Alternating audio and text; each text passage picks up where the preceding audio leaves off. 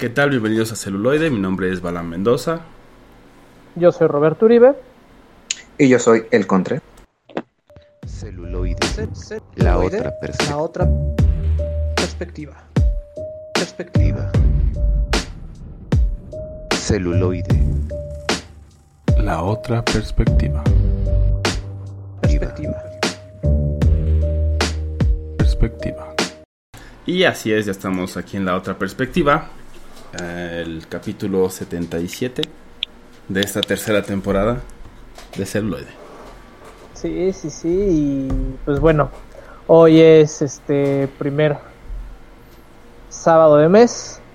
Entonces, como ya es costumbre aquí en celuloide, vamos a ir con las series. Y hablando de series, pues una mala noticia para todos los fans de American Gods, porque Amazon Prime ha decidido cancelar la cuarta temporada.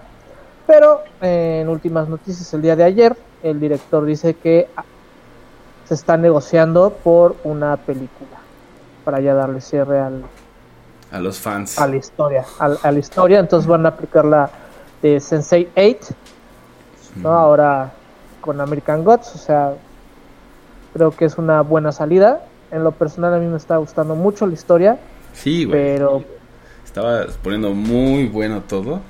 Y es como de, no mamen, ¿por qué?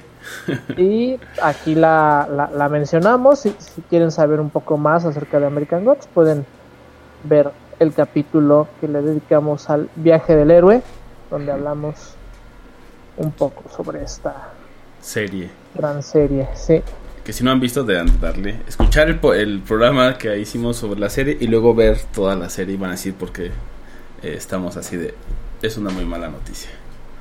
Sí. O sea, Aunque- revés, ¿no? Primer- Primero autopromoción. Claro, claro. Porque al final también tiene que ver, si, si ven como un spike en el rating, van a decir, entonces la, la película sí tiene sentido, ¿no? Si hay suficiente mercado para invertirle una lana. Entonces nos pueden dar al menos ese cierre, güey, que es mejor que ningún cierre, güey. O sea, Sí, justo sí. donde estaba era como de, no mames, güey, todavía falta o- mucho. o un mal cierre como el de Game of Thrones.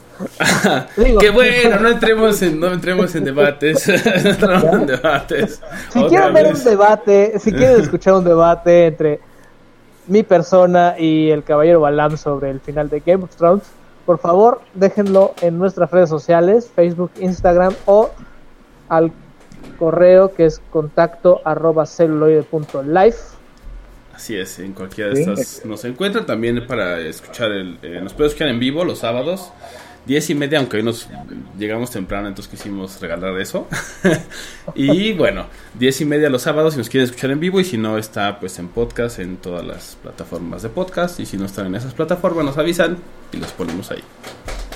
Para, para decir, para un debate de qué tan culero estuvo el final de Game of Thrones. Ajá, Así es. Exactamente. ¿Qué tan culero O estuvo no. al final? O no. Depende no. de, de quién, exacto. Dependiendo de quién. Todo parece indicar que a Balam le encantó. No me encantó, pero no entremos en eso, güey. No entremos en eso hasta que nos respondan. O sea, y si o sea, lo quieren, no hacemos el episodio especial. A Balam en estos días porque perdió el sentido del gusto.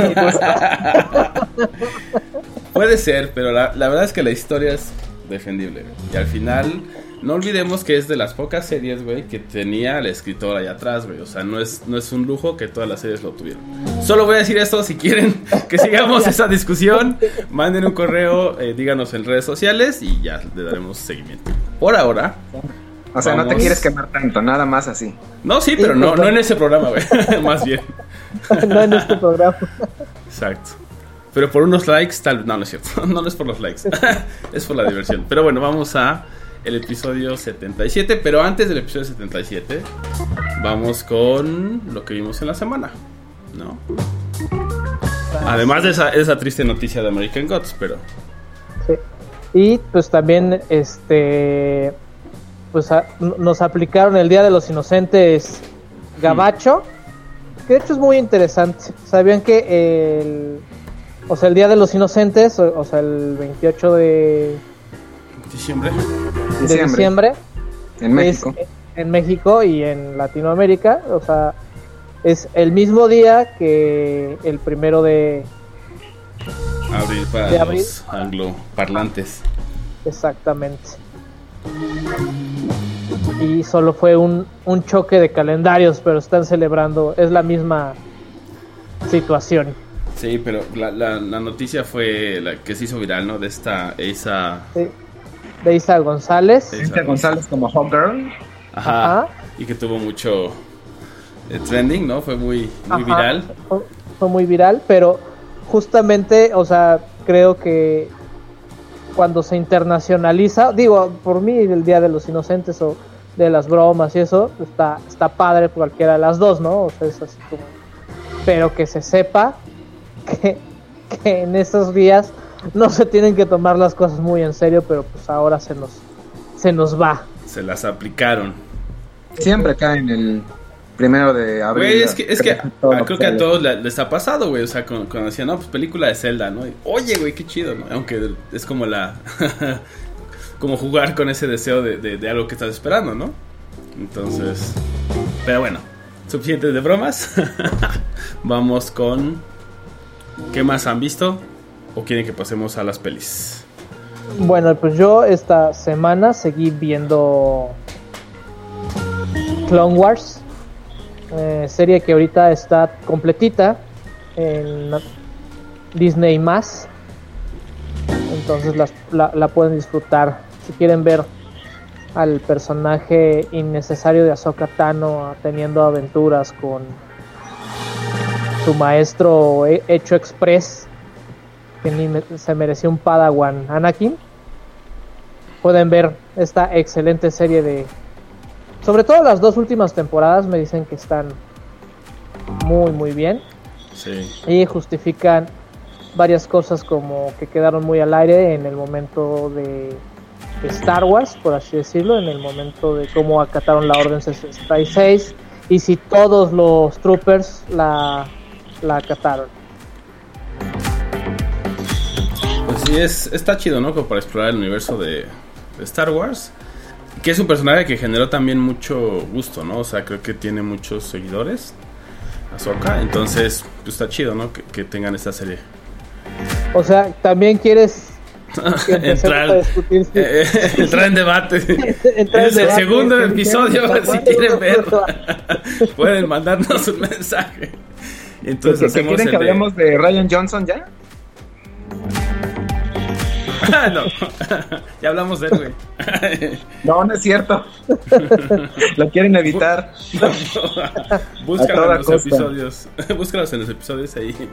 Está Ryan Johnson en la historia, en la historia de celuloide, ¿no? Sí. Bueno, y, y- y del mundo DC, ¿qué, es, qué, qué opinaron de, de la Liga de la Justicia, del Snyder Cut? Yo creo que ese, ese es, buen, ese es buen chorizo, güey, para, para hoy, ¿no? sí, pues sí. Y ya luego vamos con la maciza. Desviando la atención, ¿qué? No, pues no sé, o sea, ¿a ti qué te pareció el Snyder Cut? Eh, lo tuve que ver también a cachos, ya no, no pude, por razones de, de que me, se me juntó el trabajo en, en la planta empaquetadora de arroz en la que estoy. se me... Sí, yo, yo no, no lo digo sin orgullo, pero sin vergüenza, soy un, un asalariado de los, de los gachos. Este, tuve que verlo por, aparte de manera corsaria, la tuve que ver casi casi Ah. unas 30 o 40 minutos al día hasta que finalmente lo acabé. Eh, Como- me gustó. Como miniserie, güey, ¿no? Exacto, de, de hecho, a- así, se supone que originalmente así lo iban a sacar, ¿no? Como Ajá. dividido en cuatro partes, una cada día, te la aventabas como una serie y ese, ese formato a mí no se, me había- no se me haría malo, pero bueno, sacaron todo de golpe, al final de cuentas es lo mismo. Como yo lo había mencionado, digo, con cuatro horas para una historia, ¿qué no tienes para regalar? Le puedes dar prácticamente en pantalla a, a cada personaje principal o, o personaje importante, secundario, todo el tiempo que, quiera, que quieras para que se desarrolle. Me pareció muy bueno, muy entretenido. Obviamente, si entre lo más comparas con la versión que la primera versión que tuvimos de Liga de la Justicia y el Snyder Cut, pues no, no había punto de, de comparación. Snyder ese es Cut es otro? muchísimo superior. Otro debate que está bueno, ¿no? También de que medio hablamos el, el sábado pasado, ¿no? De justamente lo que hizo Whedon con lo que pudo y lo que tuvo y cómo le dieron un poco la indicación y su visión y cómo lo ve algunas cosas eh, Snyder, ¿no? Exacto, sí, son. Es, es, es, es- estrictamente hablando, es la misma película. Obviamente con un desarrollo de una vista del director completamente opuesta. Cosas que se ve, digamos, eh, con una paleta de colores un poco más chillona y más bromas. Snyder con una paleta de colores más fría y con temática más seria. Digo, aquí obviamente se ve la mano de la, se ve las, las dos caras eh, que tiene, por ejemplo, Marvel, de siempre vamos a apostar a chistes o a cosas livianas. Y DC vamos a apostar por la seriedad. Digo, creo que cada una tiene su encanto por su lado. No tiene por qué ser. Ni es malo que sea exageradamente gracioso, ni es malo que sea totalmente serio. Digo, hay. Güey, el chiste, el, chiste de, de Aquaman es, ese era muy bueno, güey, ¿no? De lo que hablábamos. ¿no? Yo, así de, güey, ese, ese chiste es muy bueno. Ese sí se debe haber quedado, cabrón. Y Incluso con toda, con, toda la, con, la, con toda la seriedad estaría más chido, ¿no? Romper ese, como ese ¿Cuál, equilibrio. cuál, cuál chiste en específico? Es que se sienta en el lazo de... y empieza a decir, ¿no? Ese es muy A, bueno. a mí me hizo a mí me hizo reír, se me hizo muy interesante y, y cuando sí la cortaron, de hecho supe que la habían cortado desde antes de ver a Snyder Cut y dije yo, no era no le quitabas ni más ni menos al personaje o más ni menos a la historia, o sea, realmente era, era un, un buen chiste, un buen manejado para para como estaba manejado Cal Drogo ahí, estaba estaba bien. Sí. Era- no, no, era- no- no- no le pasaba nada a la película si lo dejaban o lo quitaban. Se era muy bueno, güey. Estuvo muy chistoso, güey. Estuvo muy divertido. Por ejemplo, lo que sí estuvo chido que quitaran fue a los estos, la familia de, So- a la de ¿o qué era? Rusia. Ajá, la Ajá, familia de, de un país de Europa del Este o la Europa del Este. Ese fue un, un, un acierto muy bueno. No, no tenían Sin nada quitarlo, definitivamente. que, que hacer ahí. Y, y otra, otra cosa, bueno, e- este Barry Allen será porque yo me volví muy fan de la, de la serie de The Flash de CW. Y este Ezra Miller como ese Barry, Barry Allen, no sé, yo lo hubiera puesto, yo como, como fan de DC, si en vez de ser Barry Allen le hubiera puesto a Ezra Miller a ser Wally West, para mí hubiera quedado mucho mejor. Es un, es un Flash más joven, más bromista, justamente parecido a la serie animada que fue Justice League. Sí, sí, sí. Sí, pudiera haber quedado bien. Pero, pues, Entonces- creo que, que tiene aciertos también y... Sí, y, y la controversia más grande es justamente hace algunos años como todo el mundo añoraba, tenía ese sueño húmedo de ver el Snyder Cut y que ya regresó y dijeron, ok, Warner ya le dijo a los fans, ya ahí tienes su Snyder Cut, cállense, sean felices. Y los fans, no, güey, queremos el Snyderverse. O sea, lo logramos antes, lo vamos a lograr ahora, de nuevo. Pero fíjate que en, en- en cuestión de mercadotecnia, o sea, porque justo como no, no hubo muchas películas durante este año, o sea, eso creo que también influyó a que tuviera el éxito el, el Snyder Cut, ¿no? O, o la buena recepción, o sea, ya tenía una base, digamos, comercial de fans que estaban empujando desde hace años sumado a que pues bueno no hubo mucho cine no El- el- este año o bueno el año el pasado, pasado. Y este está retomando, pero justamente de manera diferente, ¿no? Que, que volvemos un poco al inicio de- del programa, que fue lo de American Gods, ¿no? Ya no les da la producción, ¿no? Y ya tenemos, ya van a tener que cambiar un poco el, el tema de cómo se produce de de ahora en adelante presupuestos, cómo se ajá y cómo se filma. entonces este pero pues bueno ya demasiado chorizo vamos con la maciza y también como fue el día del taco vamos a hablar un poco sobre las series de comida no todo ese mundo culinario ya sea en animes ya sea en realities ya sea en En comida, en comida com- comida verde. comida verde como entonces lo importante es la comida ¿no? Y hablar la de disfrutamos. y hablar de anime que tiene comida, entonces eso es, eso es lo, buenísimo. Y bueno, tenemos primero de 2015 una serie que inició, más- mejor dicho, en 2015, que es La cocina del infierno, ¿no? Eh, donde sale este famoso chef, ¿no? ¿sí? Ese ya- británico. Ajá, que todo el mundo ya ubica por gritar a las personas y así. Gordon Ramsay. Exactamente. Pero es, es, es muy interesante, o sea, de- de- dentro de todo, o sea, el personaje de Gordon Ramsay, Sí, porque no vayan a pensar que, que así es ese güey, ¿no? Todo el mundo piensa, no, pero es que Ah, ese ¿no? güey es así. ¿Qué no es así en la vida real? Es, es No como, es como en los talk- es como en el talk show, por ejemplo, de, de Craig Ferguson, ¿no? Todo el mundo dice es que ese güey es así. Él dijo, o sea, sí hay partes, ¿no? Que son mías, güey, pero hay otras que son un personaje, güey, ¿no? Que, que vives y es como actuar, pero en vivo y todas las noches, ¿no? Entonces es algo así para Gordon Ramsay también. ¿Qué digo? Como chef, la gran mayoría, eh, tanto en la ficción o en la vida real en reality shows, eh, se tiene que tener carácter para ser chef. Tienes que tener realmente eh, a todos los que tienes ahí como chef, digamos, como de apoyo. Tienes que andar mangoneándolos, tienes que gritar, tienes que exaltar la voz y cierto carácter de, de liderazgo. O sea, no cualquiera, para que quede toda la comida lista, para que quede todo bien hecho y que luego en una de esas pues los chefs ya creen que no están haciendo comida sino obras de arte. Sí tienes que tener un carácter muy, muy, muy decisivo y muy fuerte para, para estar al frente de una comida, de una cocina, perdón. Y luego enfrente de Gordon Ramsay que te puede gritar, güey. exactamente. Te puede, poner tu, te puede poner tu rostro entre dos panes y decir esto es un sándwich o no lo es. Ah, con esa actitud. Si quieres saber más sobre cómo, cómo ser un chef o un subchef, están los capítulos de One Piece cuando están rescatando o bueno conocen a- al chef. Así es el del primer arco que sale en Netflix, el arco del Baratí, del restaurante submarino, y ahí es cuando conocen a Sanji, quien será el cocinero de la tripulación, y ya Bala me está viendo feo, entonces prosigamos. Así veo.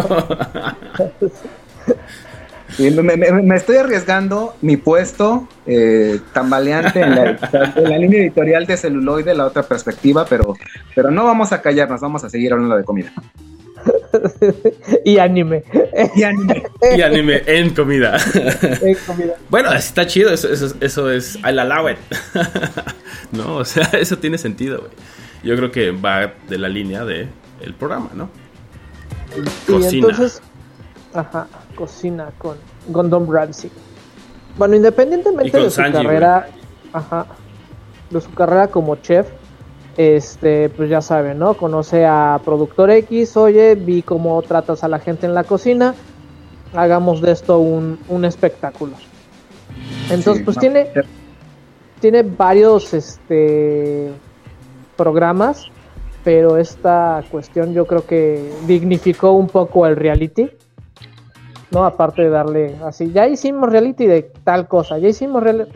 Oigan, y de si hacemos uno así de, de, de cocina donde De le cocina. grite este Gordon Ramsay. ¿Quién es Gordon Ramsay? Ay, vámonos, ¿no? Exacto, Sí. vamos, a, vamos a hacer un reality de bully en la cocina. Ajá.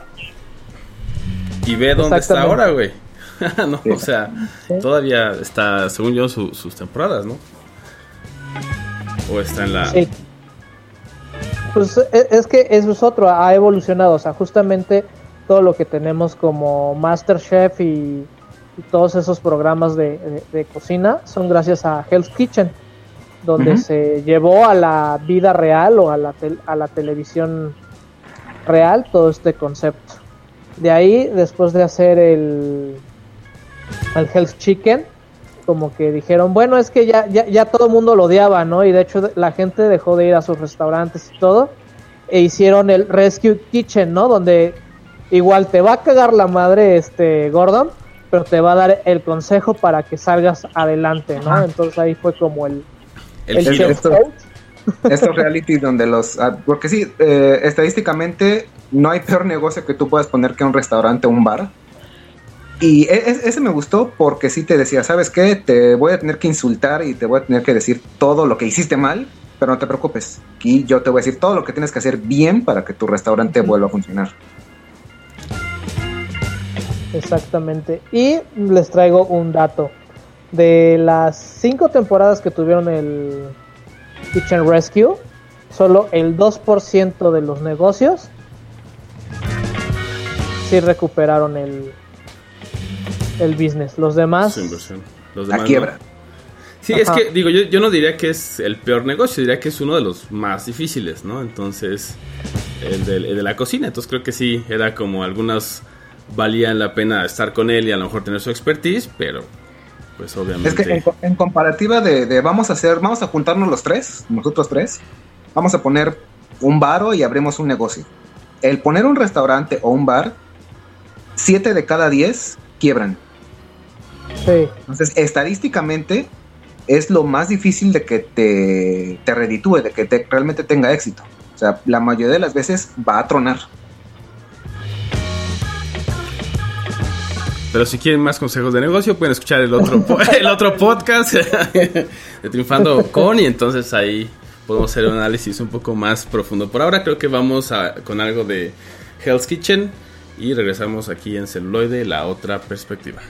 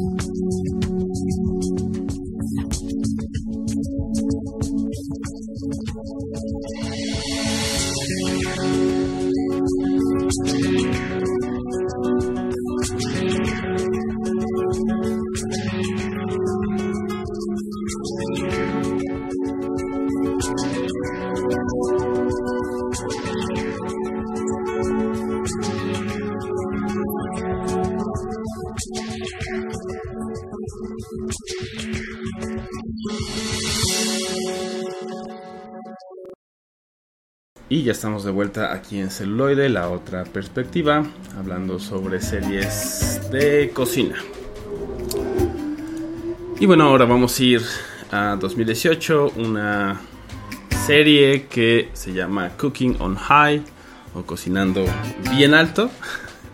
Entonces, como pueden inferir por su nombre, este programa de cocina está em, enfocado en un, un ramo muy específico que es la, la cocina con cannabis. con Mary Jane. Con el pastito verde coquetón. con la arúgula de Agamenón. Y otros nombres más que pod- podremos enlistar. La llaga de Yotzotot. ¿Qué? Exacto. Unas plantas de poder. Ajá, pura planta de poder. Exacto, entonces aquí agarran a unos chefs, ¿no? Que se han especializado a lo largo de los años en este tipo de cocina. Y pues agarran de repente celebridades o, bueno, gente de, de entrepreneurs y muchas otras personalidades de diferentes ramos. Y em, los ponen como eh, los comensales de estos chefs. Y pues obviamente eh, uno de, los, de las frases que más dicen es, pues les cocinamos a celebridades para ponerlos bien chidos, ¿no? Y es como... Esa premisa se me hizo muy, muy cagada. O sea, es, es, utilizar eh, la, la marihuana como ingrediente. Correcto. Ajá, principal o central del. del Yo pensé que era cocinar bien erizos. A ver qué salía. Ese podría ser, podría ser un spin-off, güey, o sea, ¿no? Que a lo mejor Así. podría tener ahí un, un, un appealing. Échale, échale maruchan. Al pollo. al pollo. Haz agua de chocomilk, vas a ver que sabe bien. ya ves, pa, pa, pa, pa, pa, pa, pa, pa. Fiesta de O chocomil. sea, o sea, yo, yo, yo silenciando porque desafortunadamente no cuento con un espacio insonoro. Y quiero verme más o menos. Son las porras de la semana. Sí, sí, sí. No, no quiero romper la línea editorial de celuloide de la otra perspectiva porque Pero eres, extras. eres cyborg, güey, ahora. Bueno, Pero bueno, siguiendo adelante. O sea, o sea, con ese high, con ese high era la comida. Exacto, así de alto estuvo. Justamente. Pues está chido, ¿no? O sea, lo- tú como comensal te invitan. te invitan y te pones así de alto, ¿no? Entonces yo creo que ha de valer la pena mucho. Ahora, este, perdón, ahorita que hablaste de, de comida y cannabiloides, este, eso re- me recuerda a una vez en que la, la bonita gastronomía se juntó de, de la cannabis con, con los brownies. Y eh, el señor Roberto es, es muy bueno tanto como para empujarte buen el viaje o darte un mal viaje horrible. Porque Un una vez lo invité, lo- lo- una vez lo invité a, a- a mi escuela, a la, a la preparatoria, y estaban vendiendo, coincidió, era, fue coincidencia, que estaban vendiendo brownies con Mary Jane. Y él, en su faceta de agente del caos, le hizo un mal viaje a un compañero que se estaba comiendo su, pro- su propio brownie. y si de por sí eso puede generar un mal viaje, eh, Roberto lo hizo todavía más exagerado y mi, y mi compañero sí me dijo, oye, aquel chavo que trajiste la otra vez, si yo ya andaba volando, él me hizo volar como a la estratosfera. Otros 10.000 metros más arriba. Sí. Pues algo ¿Eh? así me imagino que genera con Brownies todo el ambiente. brownies de cuatro días desde el 2000. Desde ahí existían, o sea, sí son reales. Bueno, pero pa- para todos propósitos legales, recuerden que todo lo que se dice en celuloide es estrictamente ficción. Sí. Mira, no, mira, no, no, no va a faltar de que algún padre diga, oye, pues tu hijo salió bueno para la escuela, para el deporte, ah, pues claro. Oye, este, está pegado a la bolsa de cemento. Sí, es que escuchó, escuchó celuloide de la otra perspectiva y mira, me lo dejaron malito. ¿Quién sabe, güey? Claro. Tú nunca sabes quién, quién nos puede estar Tenemos escuchando, güey. Sí, sí, sí, tenemos, tenemos que anexarlo. Vio dema- escuchó demasiado celuloide. Y sus programas diabólicos. Que quedó, quedó malito desde las películas ácidas. Ahorita están hablando de marihuana. Sí. No, pero ya saben que no podemos decir sí hay LSD más de tres veces porque nos cancelan Sí, algo pasa. Misteriosamente, güey. antes, de que eso, antes de que eso pase, vamos a un corte musical. Y bueno, para regresar al buen viaje que siempre es celuloide, eh, vamos con algo de música y regresamos con Hello, loa.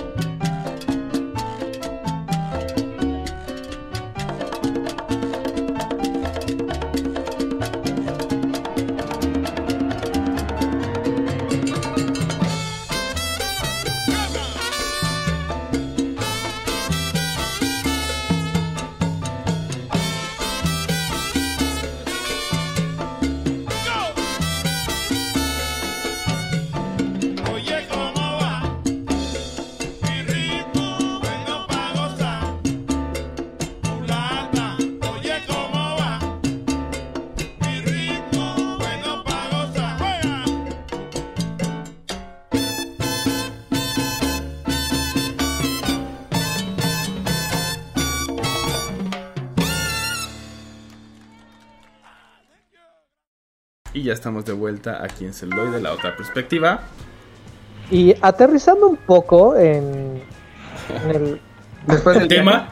después- aterrizando en el tema, lo padre de cocinando alto o cocinando elevado, este, que le da otros usos, digamos, a la cannabis en este onda de normalizarla y como ya vieron que es un negociazo el consumo y la producción, etc, etc, en California, que también es de los estados más liberales de Estados Unidos.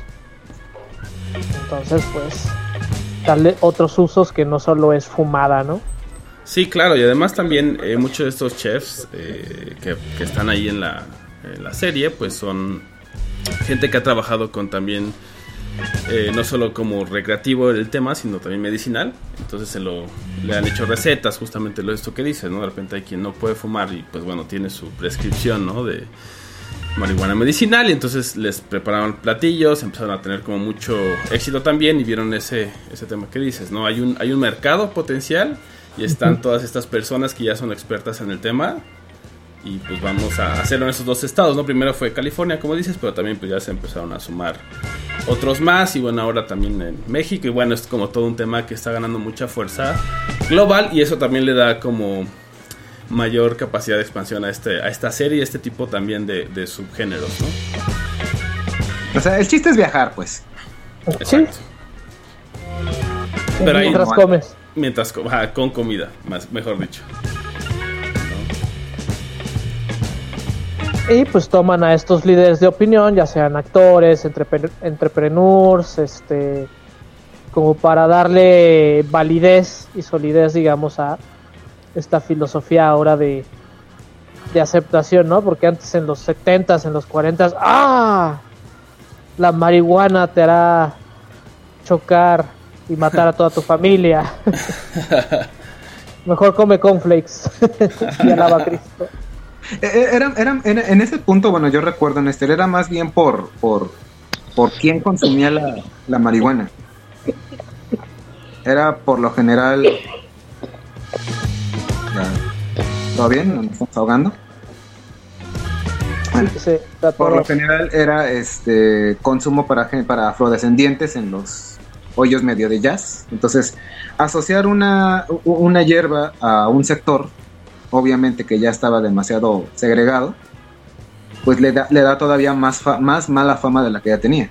O sea, como que, como que la bomba cayó muy bien para censurar el uso de esta planta.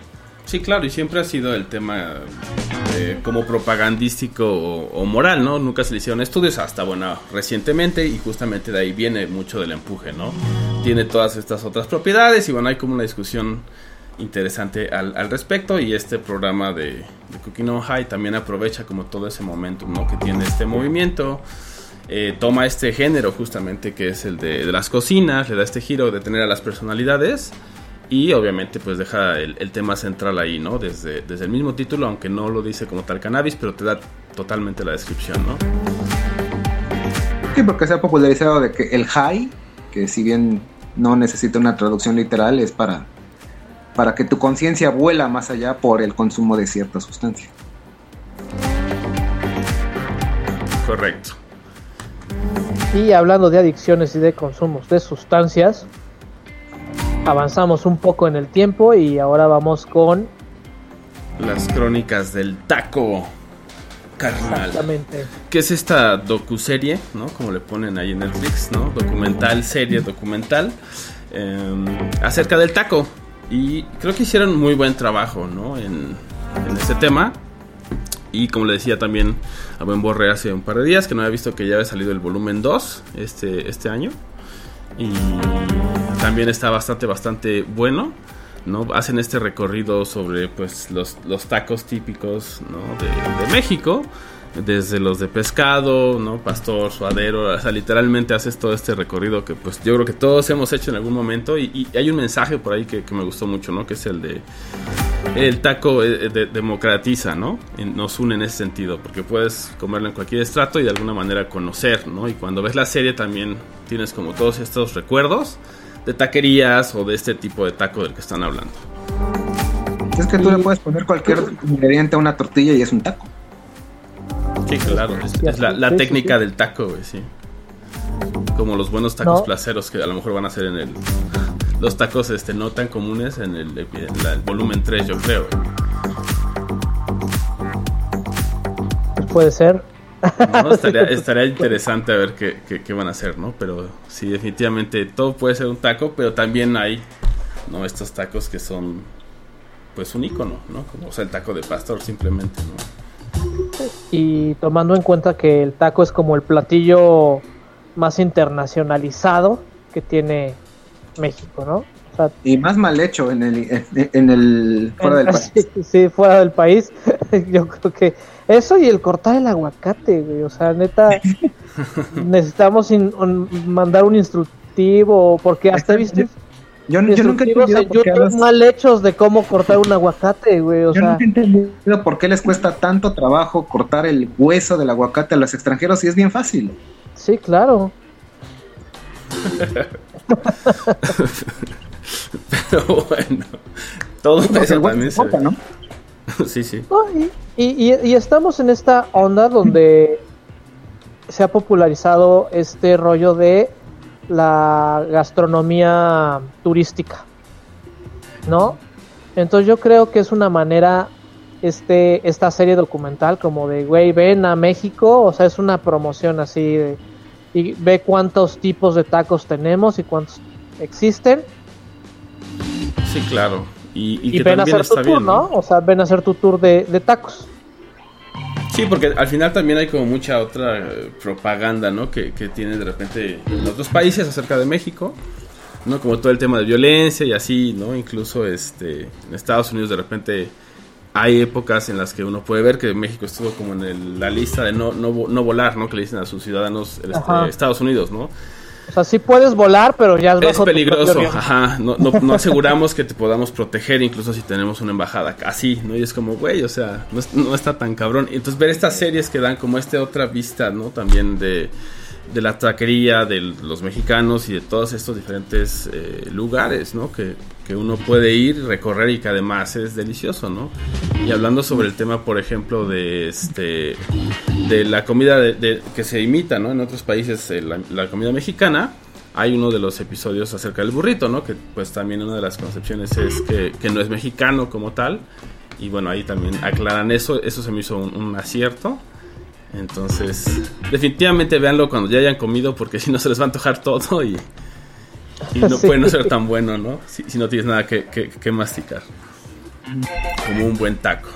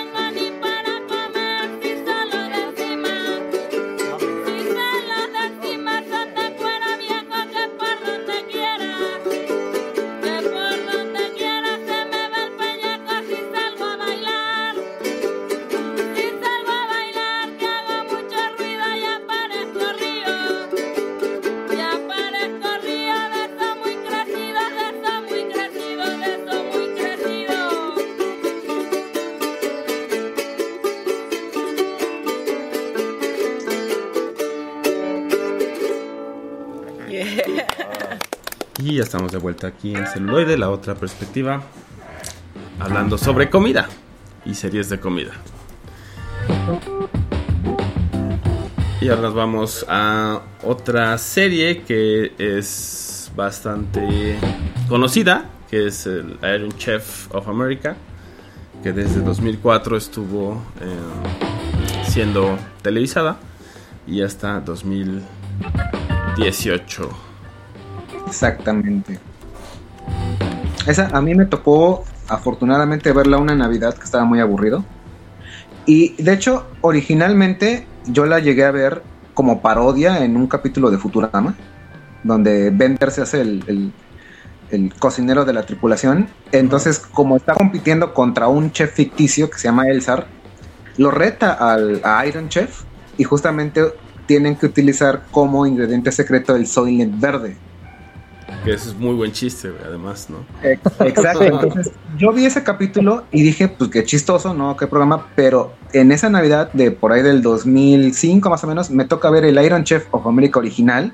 Y dije, ¿qué? ¿Cómo que no es una parodia? El programa existe y la verdad me encantó. Yo, yo no lo conocía. Me encantó porque la temática es de sí, efectivamente. Te vamos a dar un, un- un ingrediente que los chefs no conocen, que es, es una competencia. Y con eso tienes que hacer toda una comida, cena, no recuerdo bien, eh, con todos los tiempos. Y no nada más eran a mí, el que uno de los que más me llamó la atención es que tenían que hacer toda la comida con chocolate. La entrada, el plato fuerte, el postre. Yo pensé que nada más iba a ser de, de repostería, pero no. Es le pones el, chocolate va a ser la piedra angular de toda esa de, toda la- la cena y le tienes que poner variantes. Y se me hizo exageradamente interesante y se agarraban también chocolate malvavisco, eh, algún tipo de carne, alguna especie en general. Y esta competencia donde, al menos todos los capítulos que yo vi, que me eché como 20 en un día, eh, ningún chef de los que iban a concursar derrotó a un Iron Chef. Entonces, a pesar de que estaban muy cerca, a mí nunca me tocó ver que derrotaran a un Iron Chef. Tiene que ver mucho con, lo que comentabas, ¿no? De liderazgo y de esta parte de la personalidad y de cómo llevan, ¿no? Sí, sí te das cuenta que tienen un, una experiencia muy fuerte, ¿no? Y saben como todo, dónde están los aditamentos, cómo cortar, un montonal de cosas. Y que a veces eso también es muy divertido, ¿no? Eh, de ver, estar como viendo eso y, y de repente aprender algunas cosillas y ya, ¿no? O sea, eso creo que tiene mucho, mucho atractivo. Como, como cosillas de no metas el, la mano mientras estás cortando. Exacto, güey. Que dices, bueno, a lo mejor es algo que parece muy obvio, pero no, o no, sea, no, es- pare- parece chiste, pero es anécdota. es- viene en el manual para ser chef. Sí, claro. Entonces es padre ver eso y ver eh, cómo se las idea, ¿no? Como dices, con estas condiciones de estos ingredientes diferentes que no saben, además que son como para ya tener un, un menú, ¿no? Listo, tienen que ir como sobre la marcha sacando todo de sus de sus mentes y de su experiencia, ¿no? Exacto, y es este. Tuvo muchísimas versiones en América, en Reino Unido y otras. eh, no tan, digamos, no tan mundiales, pero sí ya con, como con cierto tipo de variaciones. Haciéndolo más amateur, haciéndolo más de chefs ya reconocidos o compitiendo entre ellos.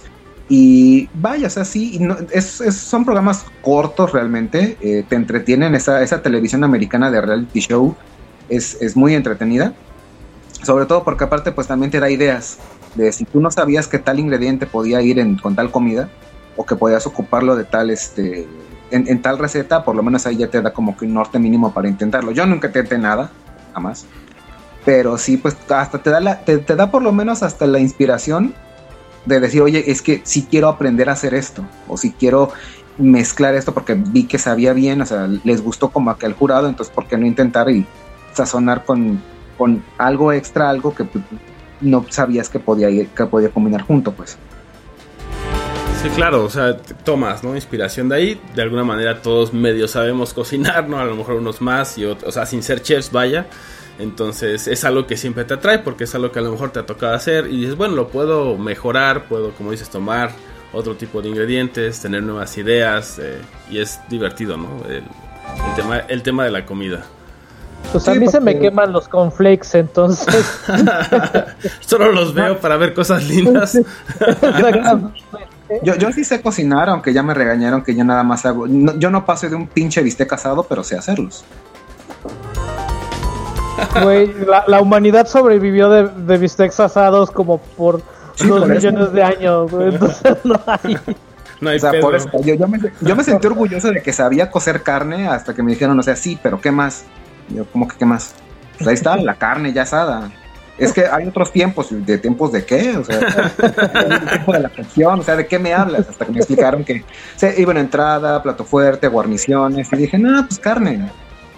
Sí, güey, carne en la Carne- entrada, carne carne de con carne, carne deshebrada, Y tocino. postre. Y, y tocino caramelizado de postre, güey. Ya, hay- ya hay chicle sabor tocino, o sea, ¿qué más quieres de postre? Entonces yo creo que es- este, este, este programa fue un shock y te dio, te abrió mucho el, el tema culinario. claro. ¿no? Yo, yo creo que, yo creo que como por ejemplo veías tú, no sé, un programa, un reality show de esos de que remodelan una casa con 100 dólares y te, te nace, ¿no? Te inspira para tú hacer tus propias recomendaciones, este, Te compras remodelaciones. tu, tu mototool. Exacto. A mí por lo menos me, me incentivó a decir, bueno, mira, si preparo algo y con que me quede bien cocido y no sepa feo, o sea, ya si no tiene bonita presentación, algo es muy sencillo, digo, me inspiró por lo, por lo menos a yo aventarme a perderle el miedo de yo preparar algo eh, por, por iniciativa propia. A, a- a mí me, me inspiró a, a- a, en lugar de tener dos tazas de botanas, combinarlas en una sola y que, y que el caos y la feria de, de sabores surja.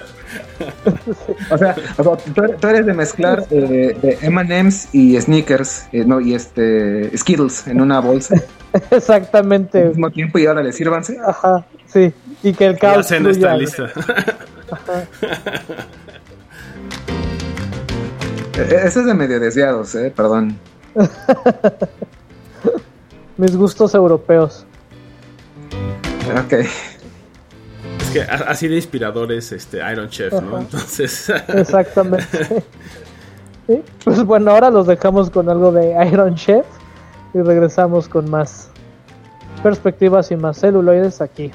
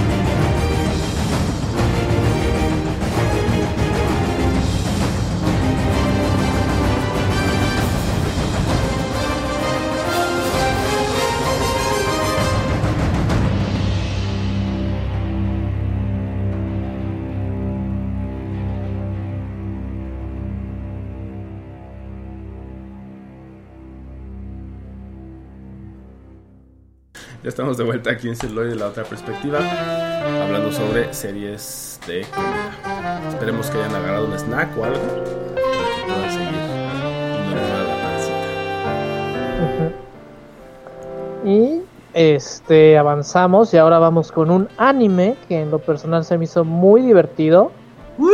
Este se pone se eh, eh, está en Netflix y es Food Wars o en japonés, Conte, por favor, ayúdame aquí.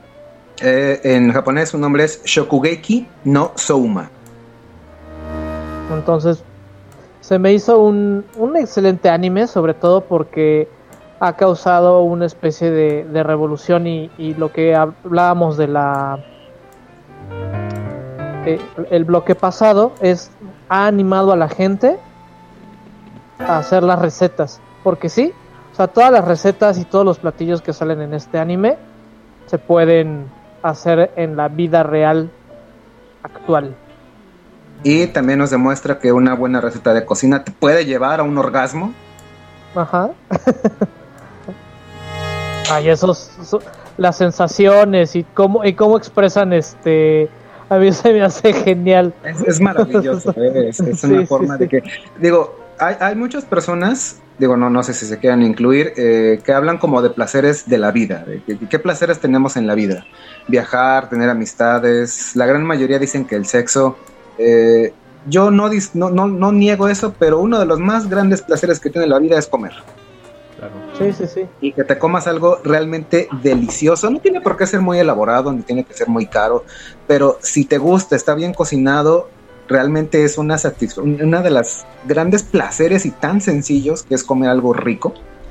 Y que este anime sí lo exagera un poquito porque eh, literal hay gente que tiene ahí personajes que tienen orgasmos de, de, De- de muerden sabor. algo y, De y- y sabor. ese algo adquiere una forma y obviamente al ser un anime y al ser un anime de corte juvenil, todas las chicas que salen como de 14, 15 años tienen cuerpos de modelos de más de 30. Están guapísimas también, es una fábrica de waifus. Pero aquí voy a destacar solo una de las... No lo he seguido completo, les, le perdí la pista más o menos como después de la segunda temporada. Pero una de las cosas que, que más me gusta, de, que más me gustó, una- al menos una escena que se me marcó mucho, es cuando tienen que hacer, porque es una escuela eh, de, de grandes chefs a los donde se desarrolla prácticamente toda la, la historia, pero les ponen una prueba a los estudiantes, me parece que son de tercero, y les dicen, miren, aquí está una cocinota, cuáles no hay, no hay ninguna restricción, simplemente eh, ocupen todos los ingredientes que, que tenemos aquí, no pueden meter nada externo.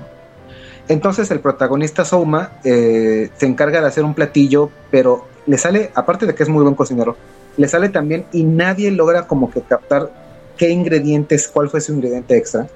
Y resulta que a él se le ocurrió que una de sus maestras, una de las este, alumnas de tercero tenía una bolsita con una botana. Entonces él la agarró, se la, se, la, quitó, la machacó y la utilizó como un sazonador extra. Entonces, mientras que por un lado le decían, güey, hiciste trampa, porque eso no es, ese- e- esa bolsita de unas frituritas no es como tal un ingrediente, él la ocupó como ingrediente y dijeron, aquí la única regla es que tenga que estar aquí adentro. Y esta chica la trajo. Entonces, y medio debaten un poco, pero se gana un 10 en, en originalidad y pasa la prueba. Eso se me hizo, aparte de que medio te enseña algo de que en algún momento en alguna receta te dijeron, oye, ¿y por qué no en vez de poner un sazonador o un este empanizador, por qué no machacas unas frituras y ahí lo pones? Es muy interesante, digo, a mí no se me había ocurrido y que no está para nada alejado de la realidad. Sí, y tiene, y tiene estas situaciones también, este, de que hay que asumir los retos y las derrotas. O sea, este, a mí difícilmente me toca ver un anime donde el protagonista pierde, pero, este, independientemente de eso es aprendo de mi, de mis derrotas anteriores y lo meto a la creatividad en la cocina. Entonces puedes ver, este, de una manera bastante padre, porque también la manera en que te narran el la historia está muy bien hecha. Entonces puedes ver, ah, pues es que esto lo aprendió cuando se enfrentó a tal persona. Y esto lo aprendió cuando este, tomó la clase de tal. Sí, que es una, forma diferente, ¿no? También de ver la, la cocina y de cómo es tan fundamental, justamente, ¿no? Eh, la puedes contar de diferentes maneras, la puedes meter incluso en este anime y como dice, algunas de las recetas o las ideas, los conceptos los puedes también tomar de ahí, ¿no? Y te pueden servir pues de inspiración.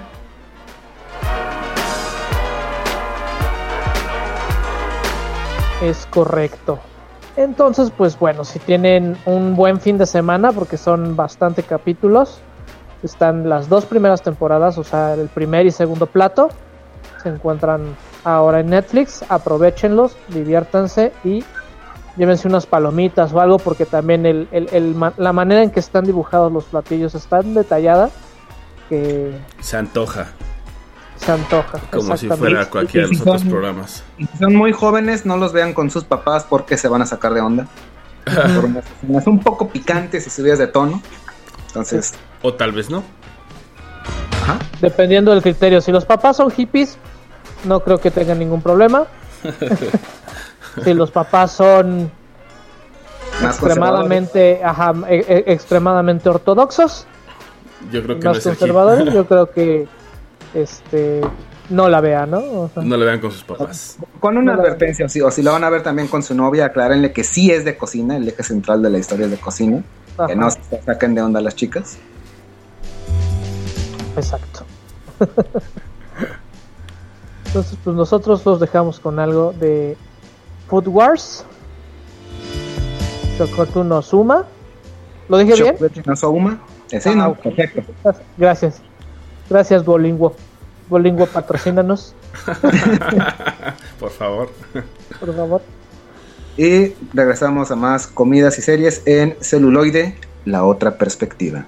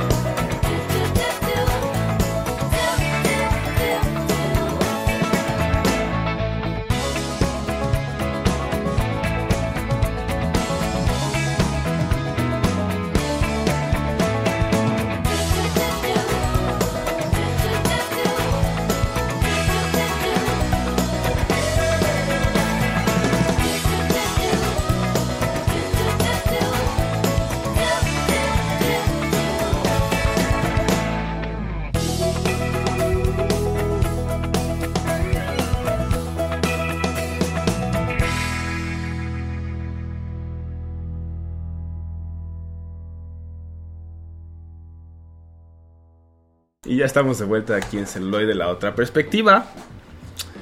Con una serie más de cocina, la última de este episodio. Y es eh, del 2009, la serie de Cake Boss. De estos, eh, de este otro lado de la cocina, que es la repostería, ¿no? Y en, en específico, eh, pues la creación de pasteles. Así es. Este, este programa protagonizado por nuestro chef repostero por excelencia, Body, el italoamericano, que ha tenido eh, tanto la, la- serie principal, el programa principal que es Cake Boss, como retos que tanto lanza Body para otros chefs, como que él eh, justamente junta para que eh, cocineros amateurs, ya sea que nada más se dediquen a la, a la cocina, ya sea dentro de casa, o que tengan un pequeño negocio, den su este, demostración, justamente, estrictamente solamente hablando de pasteles.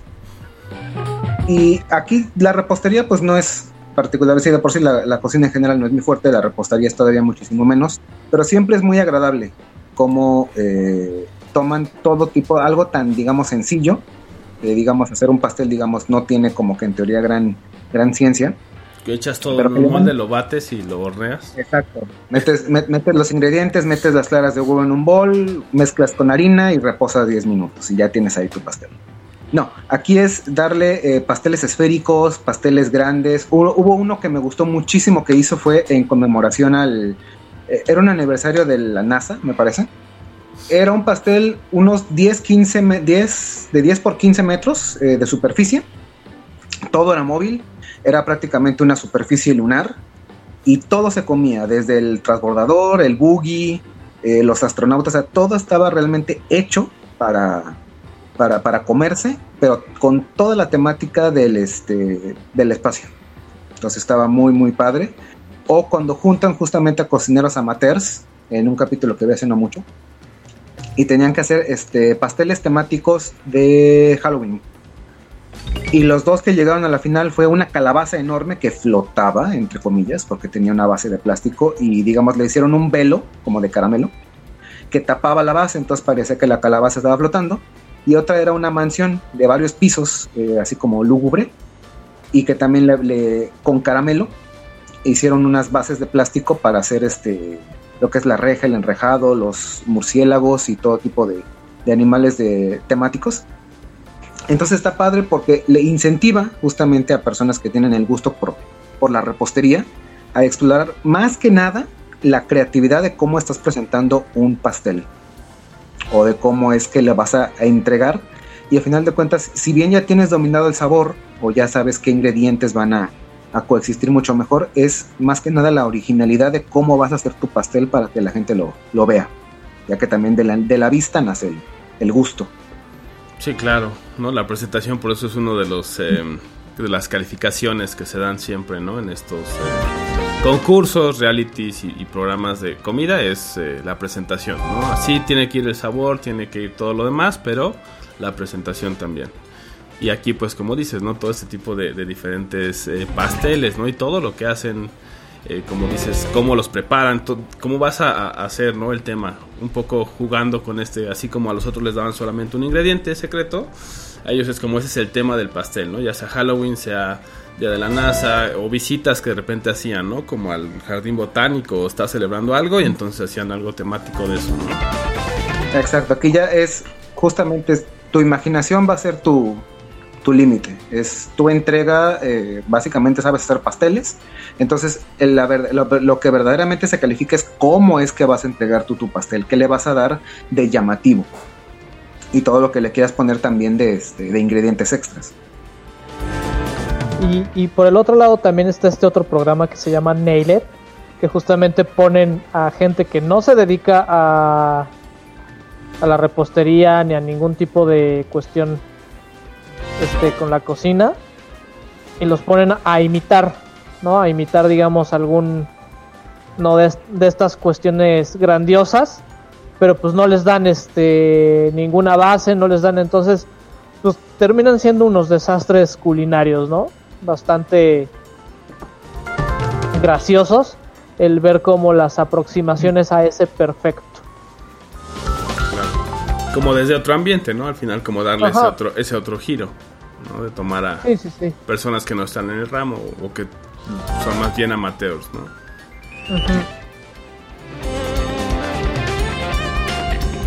Y pues bueno, vamos con el corte musical y regresamos con las recomendaciones para que coman y vean mientras comen.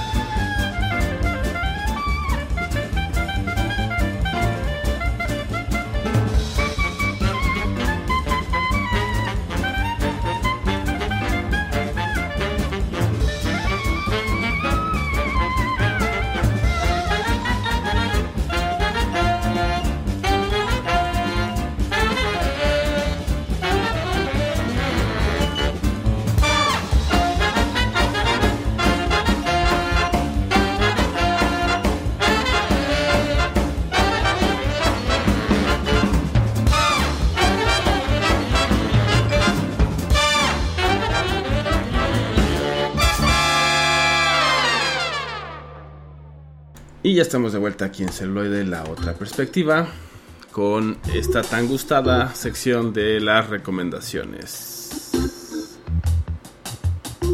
Así es, así es. Y yo me voy a los pioneros de las series de comida y de la arqueología gastronómica aquí en México. Me refiero al Rincón de los Sabores. Este, me parece que ha sido una de las series más exitosas, sobre todo porque nos lleva a distintos puntos de la de la gran cultura que tenemos en nuestro país y a través de la comida, ¿no? De hecho está toda en YouTube, o sea, sus 5 o 7 temporadas con un carismático colega del teatro. Entonces, pues búsquenla así en YouTube, El Rincón de los Sabores, Canal 11. Se la pueden echar, que es bastante buena y es como... Sí. eso es muy recomendable, ¿no? También que, que vean, sobre todo internacionalmente, eh, como para conocer un poco más de México también, ¿no? En ese sentido turístico y, y culinario. Ok, y este también si no, si gustan no salir de, no alejarse demasiado del YouTube y quieren ver escenas de emergencia, eh, recetas de emergencia muy sencillas y sobre todo eh, serias, yo les voy a recomendar, son tres videitos que con todo gusto también les pondré en la página oficial de Facebook de Celuloide, que es Cocinando con Toño. Y este, no menosprecien eh, la simpleza y, y- las cosas más sencillas son las que más deleitan el paladar. Y solo les voy a dar un pequeño spoiler. Si algún día quieren intentar la receta con eh, de galletitas saladas con atún, esas se las voy a poner directo. Está muy padre, está muy rico y sobre todo muy sencillo de preparar. Así que ya saben, cocinando con Toño también en YouTube. Y bueno, en Netflix yo les recomiendo Sugar Rush, que es este otro otra serie, ¿no? De, reality. em, donde tienen que hacer estos postres, ¿no? Algo, algo dulce. Ese es como el, el tema central de la serie. Creo que les va a gustar. Sabemos que el azúcar a lo mejor no es tan buena, pero bueno, de, de repente un dulce es siempre es, es una buena forma de cerrar una buena comida, ¿no? Exacto. Y pues bueno, eso ha sido todo por esta ocasión. Nos vemos en la próxima emisión. Yo soy Roberto Uribe. Yo soy Bala Mendoza. Y yo soy el Contre. Celuloide. Celuloide. La, La otra, otra perspectiva. perspectiva. Say hello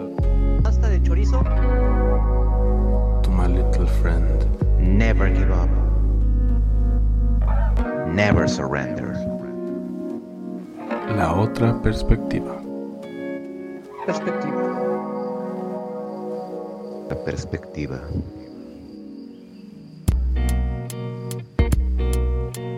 Vamos con la maciza.